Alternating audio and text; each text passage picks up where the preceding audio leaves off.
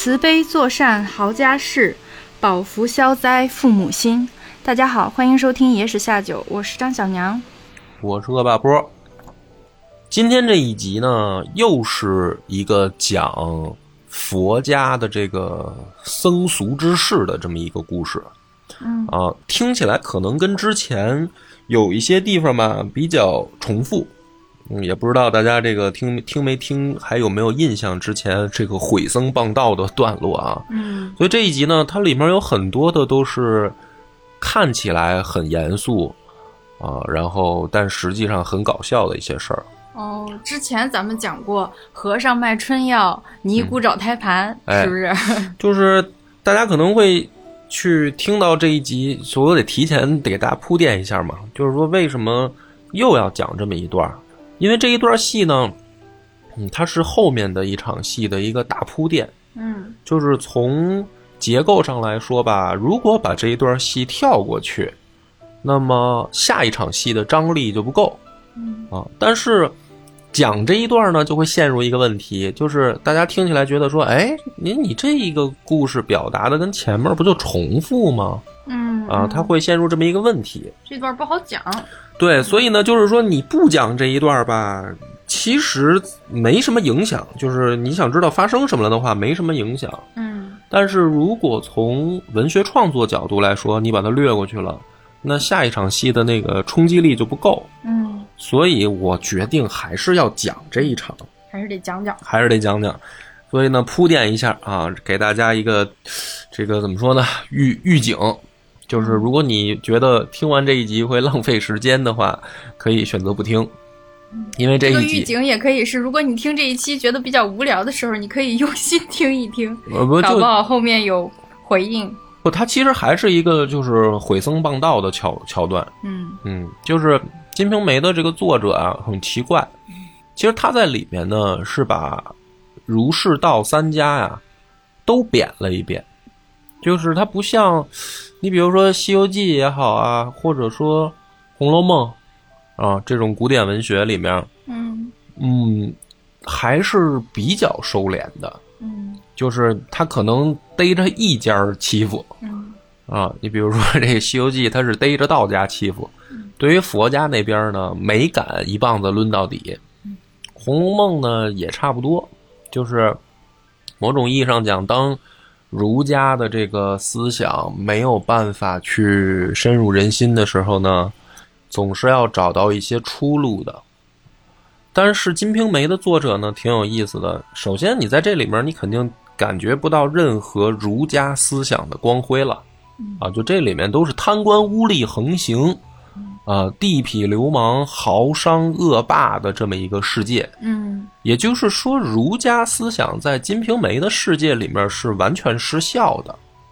嗯，就是所谓的清官，跟这个所谓的贪官，在《金瓶梅》的世界里面，只是因为他们所站队伍的不同，拿的多拿的少的区别这全是伪君子。啊，其实全是 某种意义上的坏官。嗯所以儒家这个本身在《金瓶梅》里面就毫无体现了。嗯而且里面其实也有很多讽刺的段落。举一个例子，比如说，呃，西门庆啊想给他的儿子找一个老师，然后呢找到了一个人，就是他的这个同事夏提刑他们家请了一个先生，用这个小说里面话叫西宾嗯啊，就相当于《红楼梦》里面林如海请这个就是这个贾雨村的这个关系。嗯然后西门庆呢一看说，哎，他家这先生不错，就让他家这先生推荐了一个先生。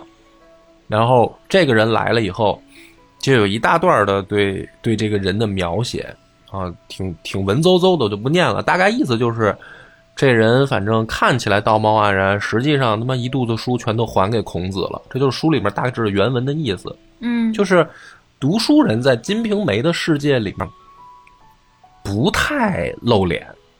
嗯啊。那其实，在古代社会呢，儒家思想和这个所谓的呃士大夫精神啊，是古代社会运行的一个基础逻辑。如果把这些东西都先踩一脚，那就必然去选择要么道家，要么佛家。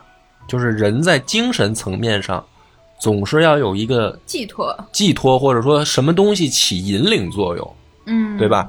就是说，嗯嗯，这个信仰吧，或者说叫所谓世界观的建立，你总要有一个标准嘛。嗯，就你的信仰嘛，对他，就是我觉得谈不到信仰啊，而是说你总要有一个基础运行的，就是比如说你这个电脑，你总要装一套基础的程序，你是装 Windows 也好，你是装这个苹果也好，嗯，你总要有一套基础程序，谈不到说信仰。嗯，就相当于这个世界观，它给你的是一个你行事和做人的准则。对，对，就比如说你要点叉子，就是关掉这个窗口，这是一个相当于行为准则。共识，嗯，但是如果你把儒家的这一套东西已经否定了，就我们还是用大白话说吧，就是说你觉得 Windows 系统已经不好用了，那么你就可以选择，比如说另另一套系统，比如说苹果系统。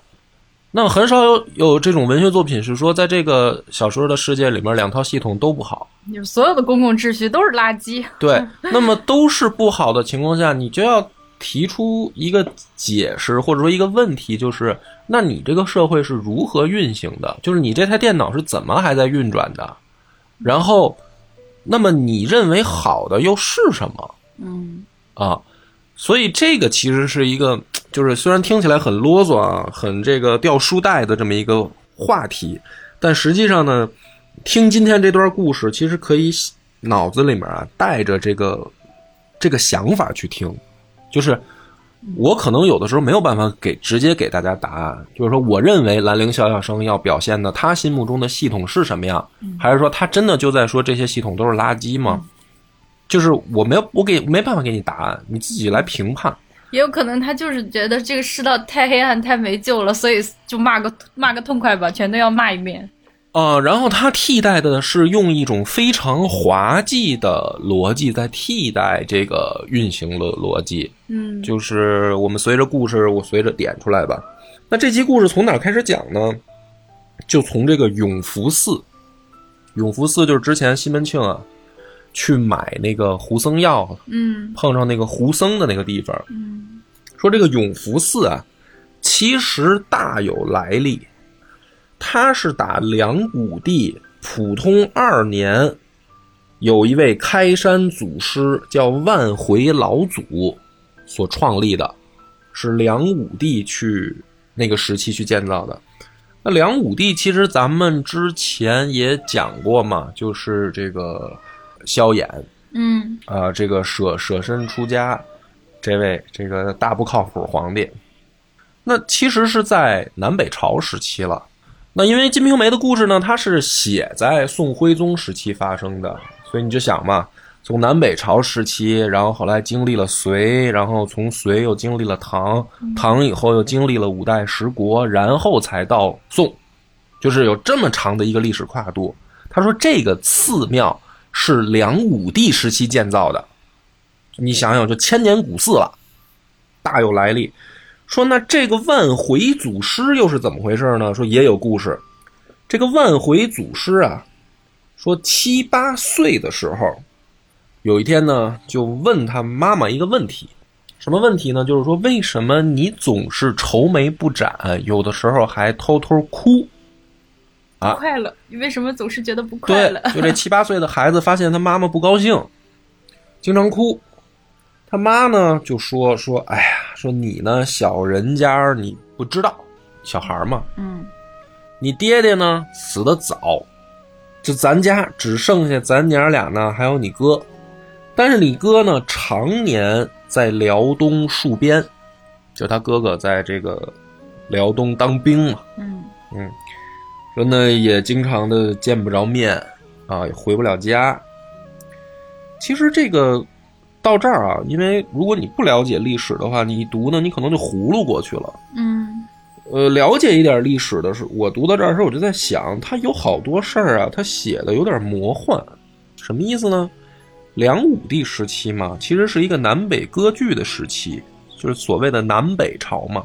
那这个时期，你非说是跟梁武帝时期的普通二年，就是说，这个咱们的古人有有意思啊，他一个政权一个年号嘛，嗯一一个政权一个年号，就是说你用谁的年号，你就是在谁治下嘛。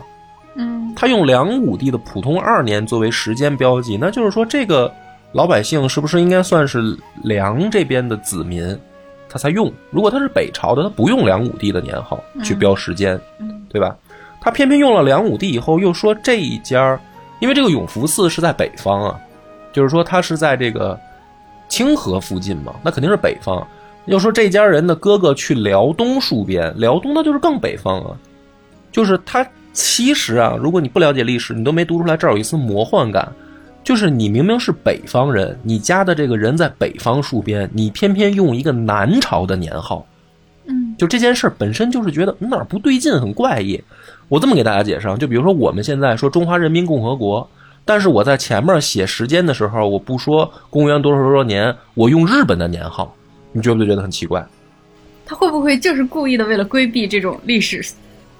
呃，不是，不是，那当然，当然还有一种可能啊，就是说有这种解释，因为说，呃，认为南朝是正朔，所以就是说，虽然是北方人，我也用南朝的年号，这能理解，这大家能明白吧？就是说，虽然这个我们住在山东，嗯啊，然后但是呢，我们心向正朔，我一直我认那个。啊，我认那个朝廷是我的那个那个就是政政自己的政府。嗯但是你这个书明明是一个明朝写的，你有有必要这么大的一个弯弯绕吗？就是嗯打一个问号，这是我的一个迷思，因为他后面写的就更魔幻了，他就一笔一笔写的更魔幻了。然后呢，他就这个妈妈就跟这个孩子就说说，我就所以呢，经常会惦记你哥哥在边关的日子过得好不好啊，是吧？有没有危险啊？吃得饱穿得暖吗？因为就俩儿子了啊，这老大还老见不着面儿。然后呢，这个小孩儿呢就说说，哎呀，你要这么说呀，那其实你早说简单了。说我那个去，我也长大了，我去找我哥哥，我问问他怎么样啊，然后我再带他的信回来，不就好了吗？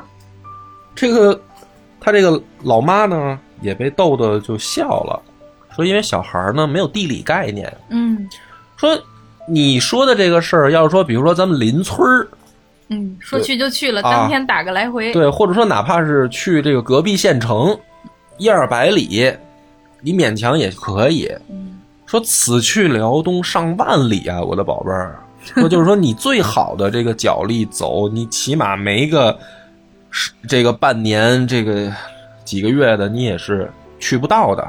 而且你要打一个来回儿啊，这个太远了，你不太可能。这孩子说：“嗨呀，这个反正只要是能走到的地儿，那就能走到嘛。你除非说他在天上，对吧？说在火星上我去不了，在月亮上我去不了科技问题。啊。那你说只要他在地上，我不就能去吗？这孩子是真愣。说到这儿了以后呢，这个整理好行装啊，就是掸掸衣服，就没其实说是什么行装没有，就是掸掸衣服啊，磕磕鞋就上路了。怎么跟你这么像呢？感觉这个不靠谱这劲儿嘛，反正就是小孩儿挺愣的。这老妈呢在后面就喊，啊，喊的没喊住，小孩儿啊跑得快，滋滋溜他就钻钻走了。老妈没喊住，结果呢，这个一去，老妈就担心了，哎，就在这个这个晚上也吃不下饭，睡不着觉了，就这孩子这个不听劝，自己就跑了。也没个电话，老妈也追不上。那可不是吗？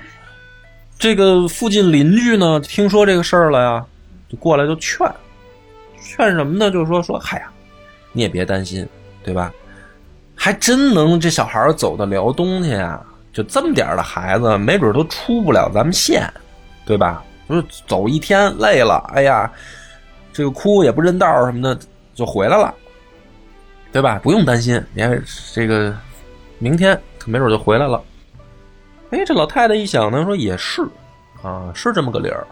哎，小孩儿他不知道辽东有多远，什么概念，对吧？哎，第二天，果然这孩子就回来了。这个妈妈呢也很高兴，这孩子就说说，哎妈，你看我说的嘛，这个你这个老不放心，我把这个哥哥的信儿给带回来了。我哥说了，在那儿都挺好啊，这个什么没不用担心，这个生活什么的都能照顾自己。啊，也没什么危险，在这儿就开始念说这事儿嘛。他妈就说说，你看你这孩子，说怎么还编瞎话呢？啊，说这个没有怪你，说没有说你去不到，就好像说你能力不行似的，你成年人也做不到啊，对吧？此去万里的路，然后这个哪儿哪儿那么容易啊，是吧？就别别别编了。那小孩说我没编，我真见着我哥了，我哥说的挺好的，还从这个背包里面拿出来一件衣服。这个衣服呢，就是说这是我哥啊带回来的，啊，说那个他那儿有新衣服了，这衣服带回来了就不穿了。那这个时候呢，这个老太太就傻了，啊，这就更魔幻的就来了，就是说他这个衣服啊，因为古人他穿破了就打补丁嘛，嗯他不是说直接扔了，打补丁，那这个每一个补丁都是一个特殊的标记。再说穷人家的呢，他就不止一个补丁啊，上面好多补丁，缝缝补补的，能穿就穿嘛。他拿出来的这件衣服，真是当年他哥带走的那一件。这怎么做到的呢？哎，对呀、就魔我魔怎么有一种进入到阿拉伯老评书的世界感觉呢？对啊，就魔幻现实嘛。然后他妈就惊了呀，说：“哟，真是我大儿子的衣服，给带回来了，而且呢还有一封书信，书信也确实是他大儿子的笔记，这就不由得不信了。所以后来呢，这个四里八乡就传开了，就说这个孩子，脚力非凡，对，一一天就能去 日行万里。日行万里，打一来回儿，所以叫万回。”啊！我以为叫哪哪吒呢。嗯，还叫悟空呢，叫孙悟空。嗯，这个万回老祖，他这个万回有来历，是这么来的。说后来呢，就是这个有佛缘啊，就这孩子长大了有佛缘，这个本事大，曾经在这个北朝也说过法，说在南朝也布过道，就是两边的皇帝啊，他都他的信徒。呃，他都见过，他都练过手艺。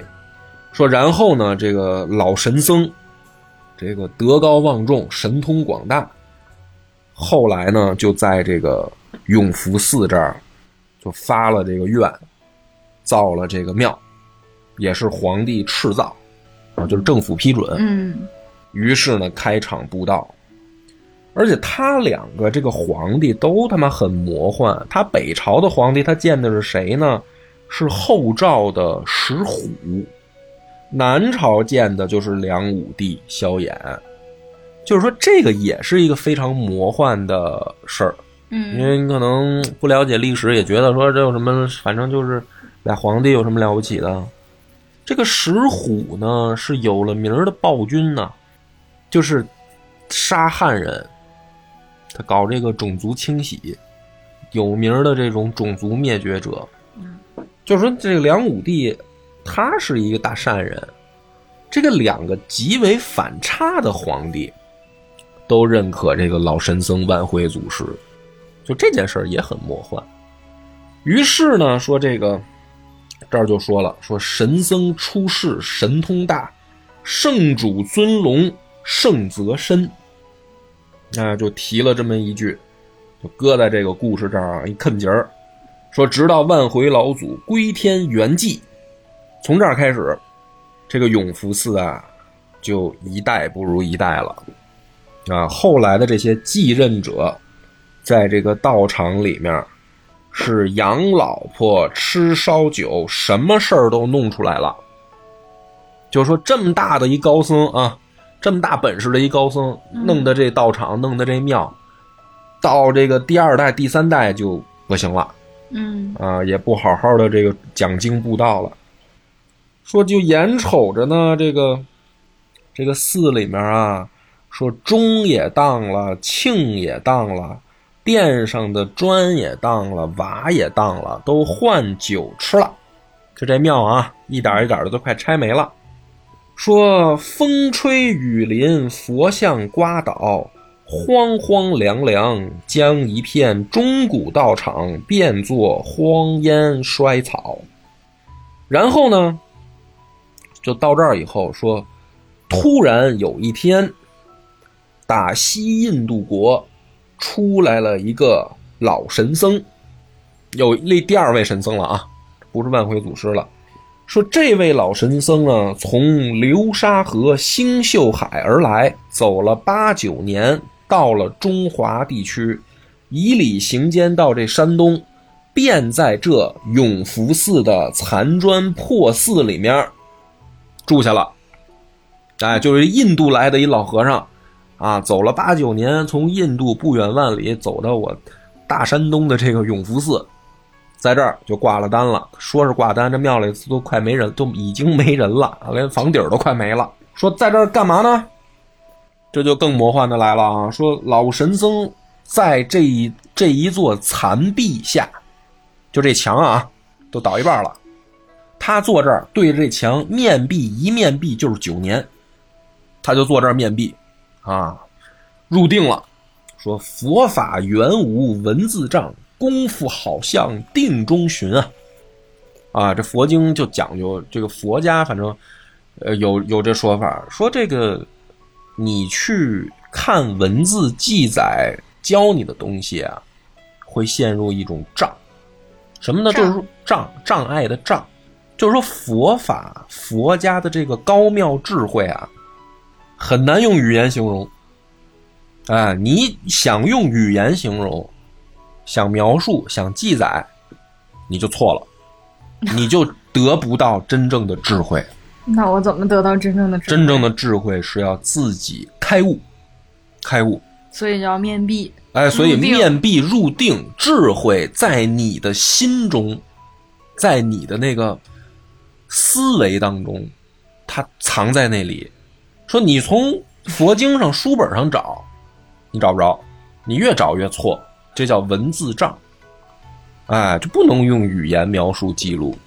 所以说，这个佛家就说开悟，你可以就看过一本半本的这经书，领会一下这个佛家的奥妙，然后你靠自己的这个参悟，你也没准能证道，是吧？这就是佛祖这个临圆寂之前嘛，拈花而笑，大徒弟对着眼神儿说：“我懂了。”哎，佛祖说：“我经我这个佛法已传，你知道吧？这是通过意念传达。哎，就是他俩一对眼神儿，对吧？大大徒弟在那儿乐了。他他佛如来佛不能如来佛，释迦摩尼拈一朵花儿示展示给众人，嗯，他没说话，哎，底下大徒弟乐了，然后释迦牟尼说：“我佛法已传。”就是后面你们去问我这大徒弟，我每次到这种时候哈，啊我脑子里边都是些那种很俗人的想法。啊，比如说刚讲入定的时候，我就在好奇，他入定的时候吃饭吗？不吃啊，然后，然后像拉屎吗？你想问是不是？要是尿尿怎么办？对对对，啊。然后像这种拈花一笑，啊，会不会会错意了呀？这么重要的事这么情。重要的事儿传错了。对呀、啊！都没有个确认的信号，一笑就对吧？我佛法已传。要万一他大师兄只是此刻刚好走神了了，大师兄也不好意思拒绝，说老师可能猜错了，我其实没看懂，嗯，我刚才走神儿了，对。想姑娘来了，完了，张哥，完完。但是呢，这个千年谜题啊，大家就问啊，是吧？就想啊，大师兄到底有没有得到真对呀、传？说他这个什么意思？拈花一笑，他就懂了，他懂的是什么呢？对吧？那我也不知道啊，我要知道了，我 我他妈还在这儿一一嘴一嘴给你讲故事吗？我他妈早开宗布道，我他妈成大仙了，我对不对？没人懂，没有人，有的人大师说知道啊，他懂，给你讲讲，是不是扯鸡巴蛋？就是我，我就会没人懂，这就这就是佛法，想象去吧。这就高妙之处，那就深了，高妙了。他但是呢，这句话我再给大家说一下：佛法原无文字障，功夫好像定中寻。他就是这意思，就这事儿就玄乎 啊！我跟你说，这个是还是我得提醒各位啊，这是在《毁僧谤道》，《金瓶梅》的作者这是在《毁僧谤道》。嗯，呃，所以你这个不要把它当成这个，呃，怎么说呢？历史真正的历史来看，哎，别把它 真正当佛法读啊，或者说佛家故事读，它这个都是带着魔幻现实主义的。他在这儿用这句，其实是人家佛家有这个呃禅宗有这个故事，但是不，他用在这儿，他是加强这个魔幻性。说这个老和尚面壁九年了，突然有一天起了一个念头，说：“哎呀，这寺院坍塌的不成模样了。说这些蠢狗才囊的秃驴啊，只会吃酒吃饭，把这古佛道场弄得赤白白地，岂不可惜？”就是说，别人可能来到这个地方花九秒就能看明白的道理，他入定面壁了九年，花零点九秒就能看着的。说：“哟，我操，没天没没没没那个天花板啊！”老和尚做了九年，说：“哎呀，这地儿没有天花板了，嗯，怎么办？”马上接着就说说，于是生出一个念头，说那山东有个西门大官人，均锦衣之职，他家私巨万。富比王侯，哎，我可不可以找他来重建道场？这儿就更玄幻了。一个从印度远道而来的和尚，到了这个寺庙入定面壁了九年，突然想要钱了。对，而 问题是，他一下就能精准的定位到这儿有一个西门大官人。西门大官人，对，要是这样的话呢，也都能成的话，我觉得这没有这个世界上就是。什么魔幻的事儿都有可能发生了啊！我也可以在这儿面面壁九年，突然说：“哎呀，我们北京听说有一个王大财主，他爸叫建林，应该能接济我一下。”这不是扯淡吗？对吧？就是魔幻现实主义嘛。就是你就听到这儿以后，你就觉得说，这个作者前面给你铺这么长一段，从梁武帝时期老神僧什么万里这个寻亲，然后一直到印度高僧面壁九年到这儿。突然，你发现它是一个滑稽写法，嗯，就是他前面给你铺的好像真事儿似的，假没假事儿给你讲一这么长啊，到这儿突然西门庆出场了，嗯，就是他整件事到这儿其实就特别简单，就是老和尚想要钱，就是一句话就能讲清楚的事儿。哎，老和尚想要钱，说到这个就是这儿的时候呢，就拿起袈裟啊，拎起锡杖。就去往西门庆他们家走了，真的是一个高高举起、轻轻放下的故事。说这个老神僧啊，身上缠衣有血染，这个双环挂耳是黄金，手中锡杖光如镜，百八胡珠耀日明，开绝明路现金绳，提起凡夫梦一醒，蓬眉干发铜铃眼。道士西天老圣僧啊，这我就刚才我我我老这么说播客，我说下去，我可能得拜入德云社的这个门 啊，感觉跟定定场诗似的都。说这个长老呢，有一天就来到这个西门庆的府上啊，准备找这个西门大官人施舍一下。这个故事很有意思，他写到这儿啊，镜头一转，就写这个西门庆在干嘛。西门庆呢，这个时候啊，正在这个家里边。逗孩子呢，逗这个关哥呢，嗯，跟这个李瓶儿啊，奶妈抱着关哥这，这个正正玩呢，玩的时候呢，就念叨啊，就是说呀，你看我这个大宝贝儿啊，哎呀，真好啊，长大了一定聪明伶俐，哎，长大了没准还能这个做官儿。然后呢，西门庆还说说，哎呀，宝贝儿，你你长大了呢，别学你老子，哎，你看你老子呢，只能当个武官。嗯，你要当呢，你当文官。啊，因为宋朝嘛，他重文抑武嘛，嗯，哎，所以武官他不如文官啊，有地位，哎，有地位有面子，说有身份啊，这得是文官。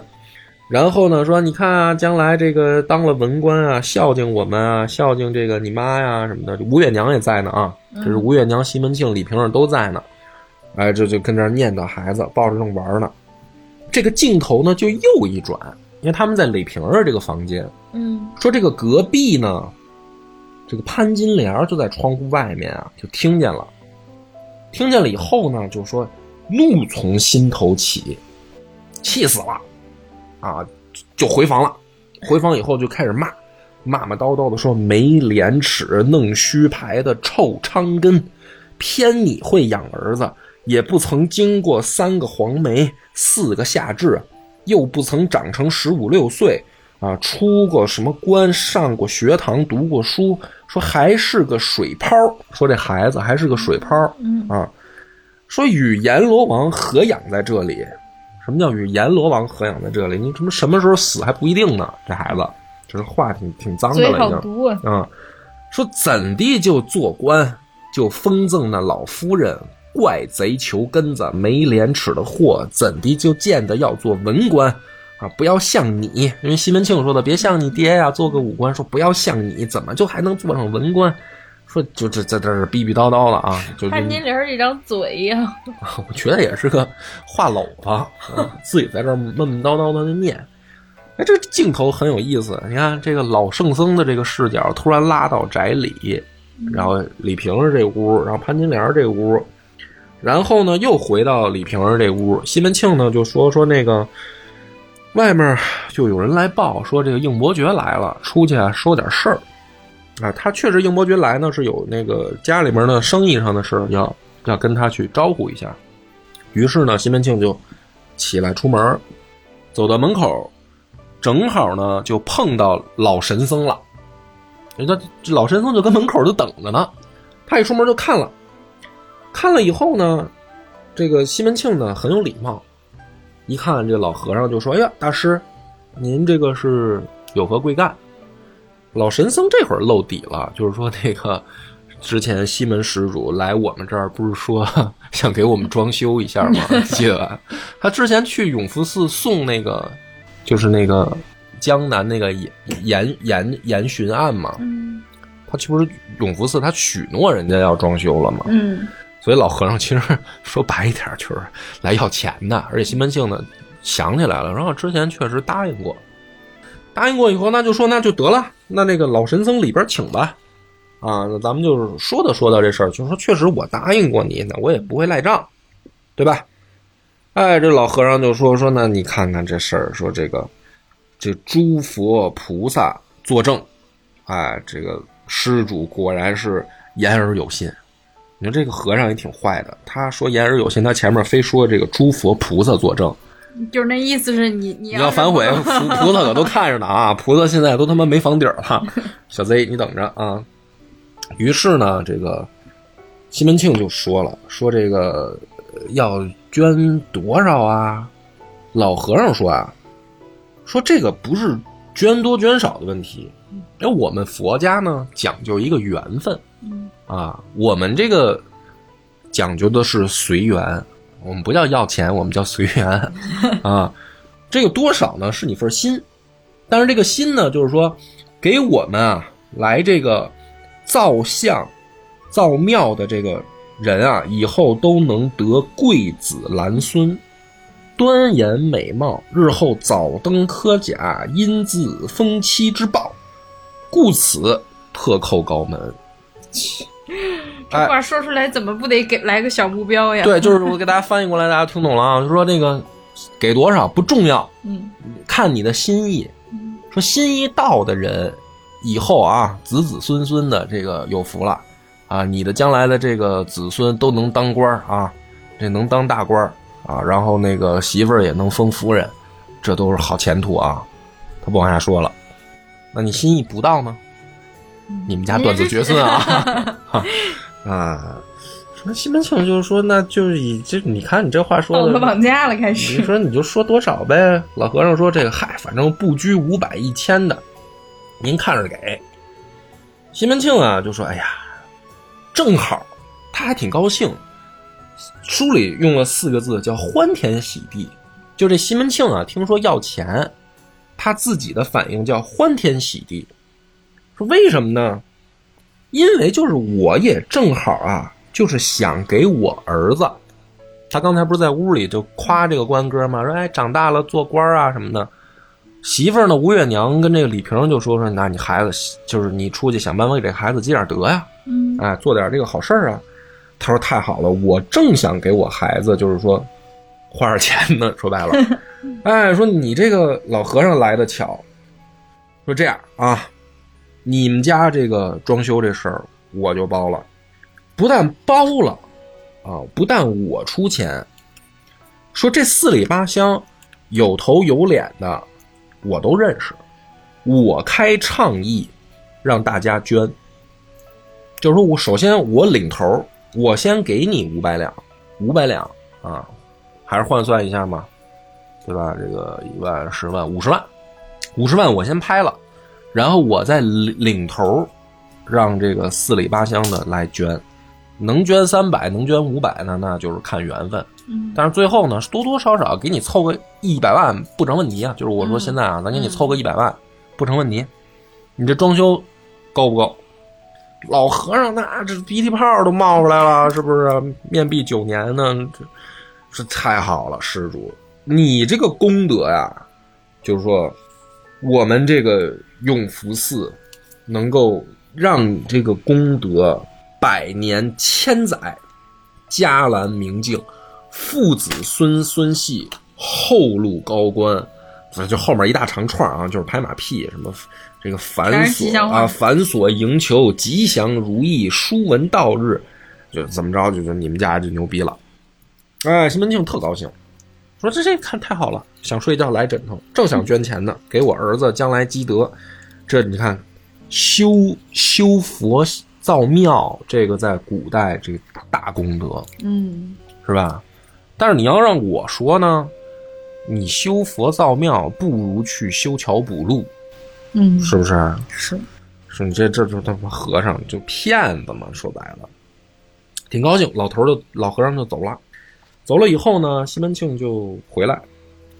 回来以后呢，正好这个吴月娘啊，她还请了这个姑子尼姑，你记得吗？那个薛婆、薛婆子、薛姑子、王姑子，俩姑子也来了。来了说，你看这个庙里面啊，有人上供了好多好的点心，哎，给这个奶奶拿来尝尝，就借花献佛嘛，嗯借点心献佛。嗯，这个吴月娘挺不好意思的，说：“你看看出家人来就来吧，还叫你费心，是吧？就是就等于还给我们带带着这个点心匣子，何必呢？说哎，快快快，这个快请坐吧。”这西门庆正好也从外面回来，就把老和尚打发走，把英伯爵打发走。然后呢，就这不就聊起这事儿吗？这个尼姑就问说：“呀，大官人来啦，是吧？大官人这个怎么样啊？”哎，到这儿介绍一下这位薛尼姑。之前就说光说她搜集胎盘这事儿了。这位薛尼姑年轻的时候啊，是嫁给了一个小商贩。小商贩呢，专在寺庙门口啊卖这个素食，就是干这么一个小生意。说，但是呢，这个他卖这个呢，他就这个媳妇儿啊，跟这个庙里面经常就眉来眼去，勾三搭四？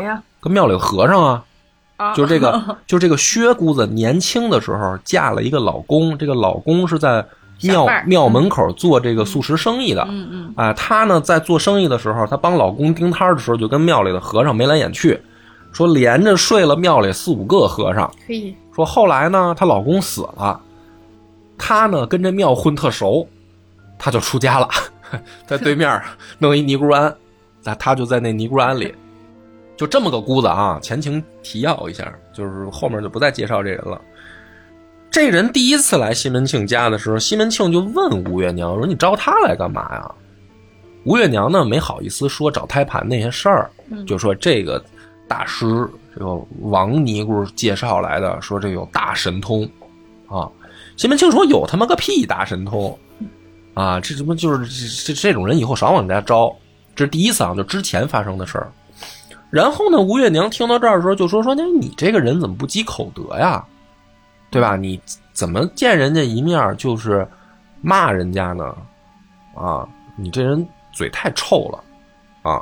西门庆说：“你不知道，说这尼姑前两天我刚放出来，嗯他们提刑所刚给逮过，说这个尼姑啊，在尼姑庵里面干一个生意，就是有那个想偷情的，想偷情那不没地儿吗？他不像古古代都不像现在说这出轨偷情约个那个酒店，酒店对吧？那古代他他不方便，他没有这地儿，就到庙里，他给人提供场所，嘿，就等于让人家这个男女偷情的，他去他庙里找一厢房，他给人提供场所，他里面抽成可以，这是这不是开尼观的？这是开主题酒店的，这就是。啊是还是属于有情趣那块儿的，对吧？这个大雄宝殿 cosplay 什么的，说这个后来人家家里边也揭发了，什么偷情嘛，正主给告了，告了以后说我们提刑所的拿人给这个尼姑扒光了，在我们那儿打了几十板子，说我命令他还俗，说老丫头呢怎么还没还俗，还穿着这身衣服招摇撞骗跑你这儿来了。吴月娘说：“有这事儿吗？你胡 胡诌呢吧？太伤风败俗了。哎，你别看这还挺逗，就是说西门庆说了这话吧，他自己啊，他不较劲，他不较真儿。就是说吴月娘请他，这是上一次他见着吴月娘请，他说完这个，吴月娘没信，但是呢，西门庆也不坚持，就是他这回又看见了，他也没说啥。然后呢，这个尼姑就问说：“这个大官人今天这个满面红光的，是不是碰上什么好事儿啦？”西门庆就说：“说这个门口刚才碰一和尚。”嘿，真是想睡觉来枕头。说我们家这个小公子，对吧？想给他不是小道士吗？我就是想等于在这个佛道是两条路上都给他铺的铺铺铺铺路。哎，正好这刚才门口大和尚来了，我就答应他们兴建这个寺庙。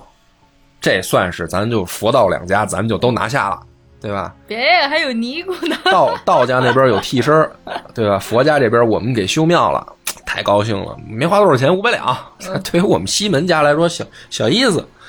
就是你说这个，你一会儿就动心思了，说：“哎呦，你看看大官人，这不就来巧了吗？贫尼有件事儿，说只要你肯做，那别说你这个修建佛寺了，我这个你要是能做了，那可是厉害了啊，功德无量，功德无量。”说这个赶上你啊，赶上那个割肉喂鹰、黄金铺地的过了，这是佛教典故，什么意思呢？说这个《金刚经》里有这种故事，这个佛祖说是说法传道的时候，有一位富豪想听这个释迦摩尼呢讲道，想请他来，在这个应该叫。给孤园还是叫什么给孤园？就是这财主他有一花园，这是《金刚经》里的故事啊，这不是《金瓶梅》了啊，差一段。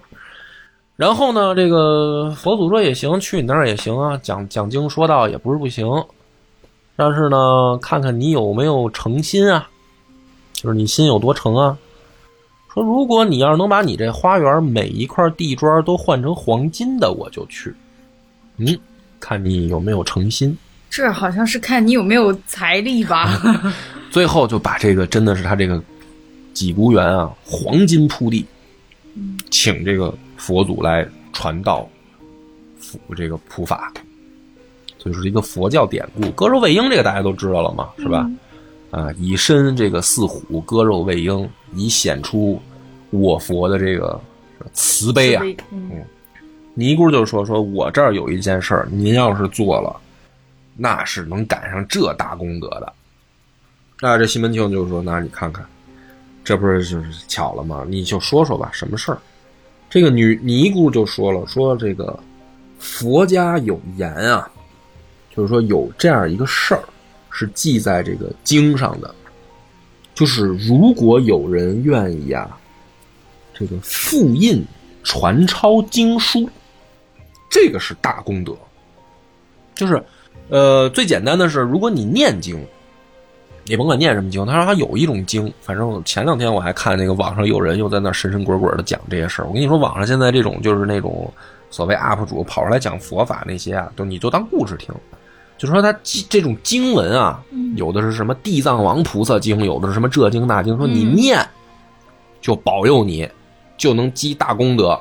就是你念经就已经是莫大功德了。如果说你每天都能念一遍，哇，那你死后你了不地了，啊，就就地狱那鬼都得给你行礼。这是这是 UP 主说的还是金瓶梅说的？UP 主讲的这个佛家有这样的这个说法说法，嗯，佛家确实有这种说法，嗯，就是如果你念经啊，因为最简单的念经嘛，幸福。对，因为最简单的就是你念那个阿弥陀佛嘛，嗯，你念阿弥陀佛，阿弥陀佛，你就是你什么经都不看啊。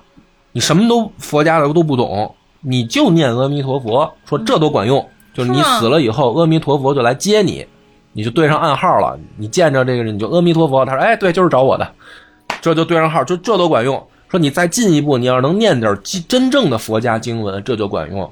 说那再往上一步，就是想积功德是什么呢？你就抄经，你印经、抄经，然后散出去。啊，其实这个呢，大家也很好理解嘛。任何一个宗教团体，他要是想这个传播传播嘛，他总得有人那个帮他去做这个怎么说呢？扩散的工作。对，其实就像这个听我们播客帮我们点赞转发一样，为什么说一键三连如此重要？啊，这是很积功德的事情啊。对，人家佛家就是玩的就比较高级，对不对？说你要是一键三连了，死后不坠地狱，哇天哪！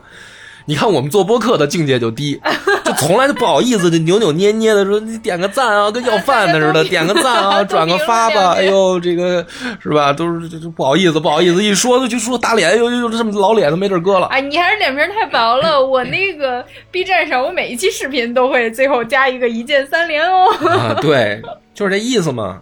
所以这个老尼姑就是说，说我这儿有一个陀螺经，哎，就在这个印刷局啊，都排有一份儿有一份这个印版，就是原始版啊，直接能开印的，这就是没经费。大官人，你要是能把这事儿办了，那你真的就是功德无量，功德无量。你这个比那个老和尚让你去修庙这个功德要大成千上万几何增长倍。可不刚刚都说了吗？黄金铺地，割肉喂鹰啊！嗯，对，就是说一键三连的重要性比给恶霸波装修都重要，哦？一键三连啊啊！B 站野史下酒张小娘，请大家关注一波，功德无量啊！哎呀，有的时候我也是开窍的晚，早点读《金瓶梅》，祖好好琢磨琢磨，可能自媒体也不至于做成这逼样儿，是吧？这个西门庆一听就很高兴啊，就说你你这个太好了，因为什么呢？要的真不多，说你要多少啊？三十两够了，老和尚五百两起，这三十两我印印书嘛，因为它不是抄书，它是印。他也不好意思要太多哈。三十两就不少了。然后西门庆一听说这他妈的没多少钱啊，还好意思跟我张嘴？嗯，没多少钱啊，说这是我办了，包在我身上，我办了。哎呀，这个老尼姑也开心是吧？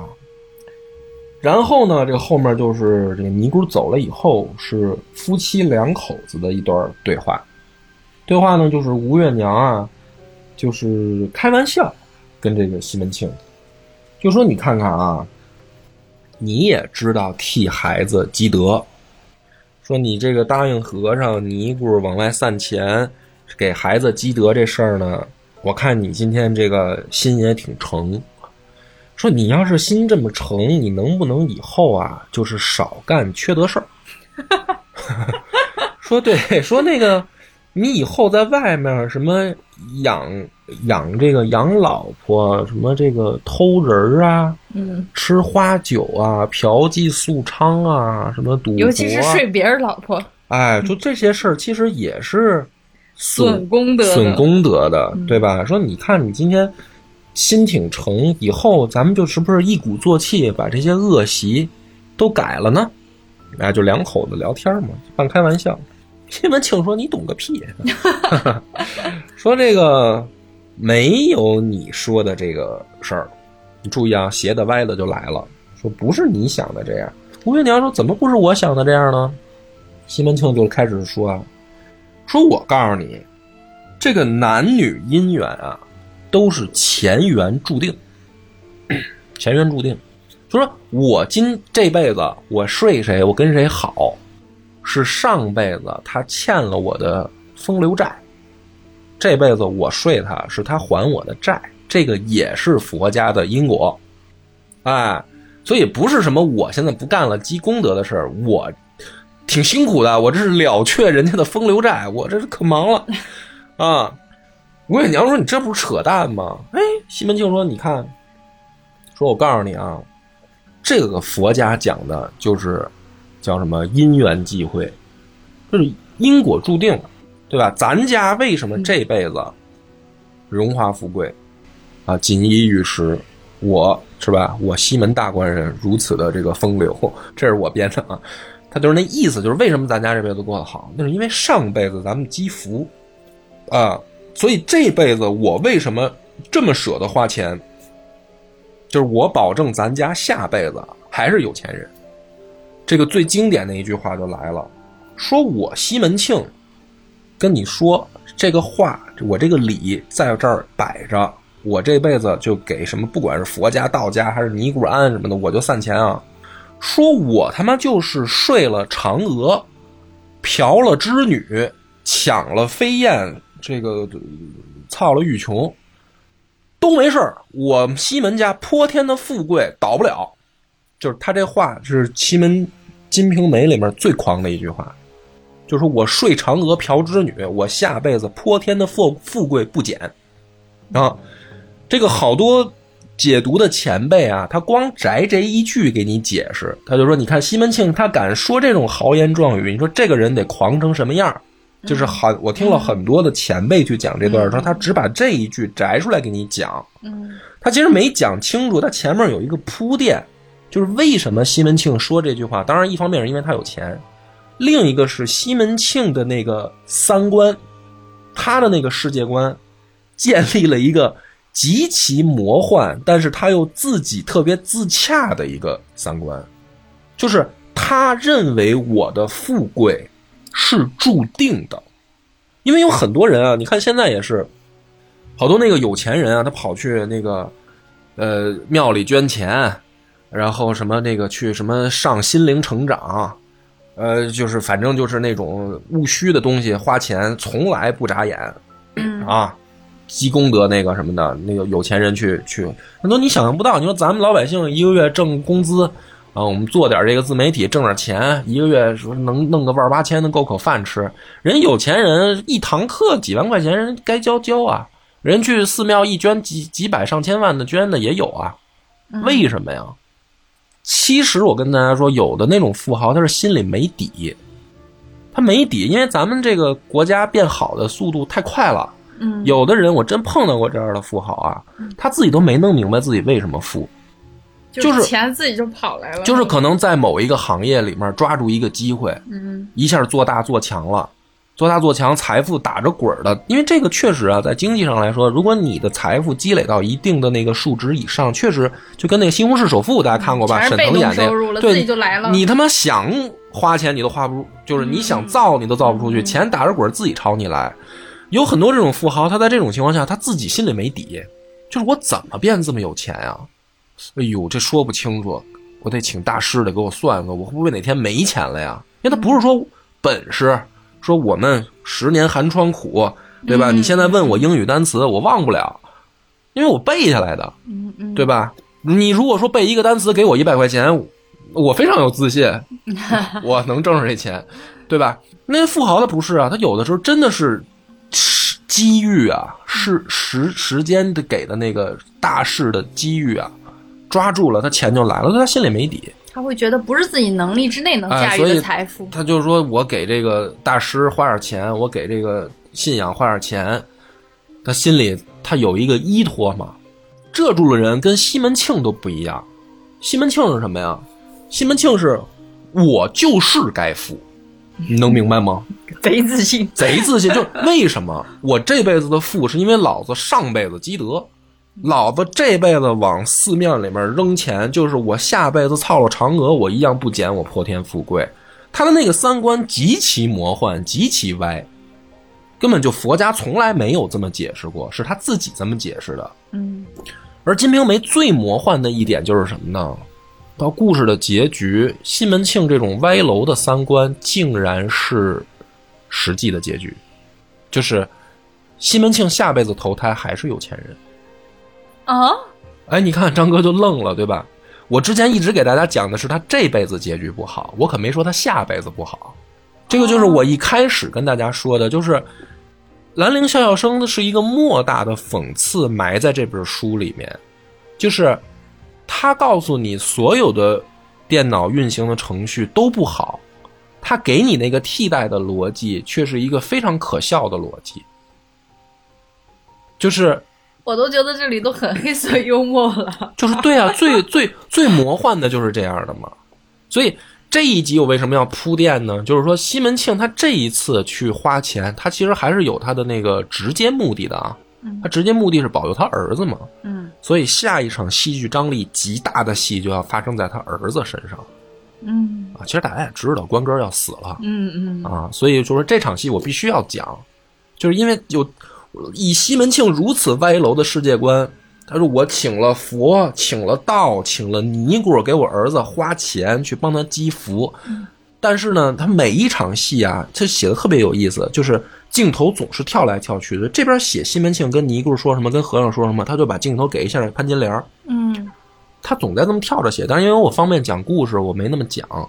就是每一次西门庆在这儿干什么的时候，潘金莲在在另一个镜头下，他就在忙活自己的事儿。嗯作者就在有，因为大家其实也知道，那个关哥的死是直直接凶手就是潘金莲，就是你西门庆花这么多钱，不如把你们家这个真正的那个祸害啊嗯，揪出来。给揪出来。嗯但是偏偏人就这么有意思，就是哼 宁愿在没用的事儿上下功夫，他不想想这个真正这个坑节儿会出在哪儿，问题会出在哪儿。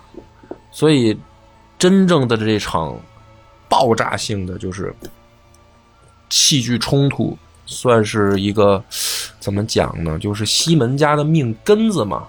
因为嗯西门庆这会儿就一个儿子，这个西门官哥就要出事儿了啊！其实连带着李瓶儿就要出事儿了啊，就是重要人物要退场了，就跟之前宋慧莲还不一样，宋慧莲毕竟是个配角，嗯就是主角要退场了，所以前面必须要铺这么一个毁僧谤道的戏，就是说你保佑这些没个屁用。嗯啊那么预知后事如何，且听下回分解。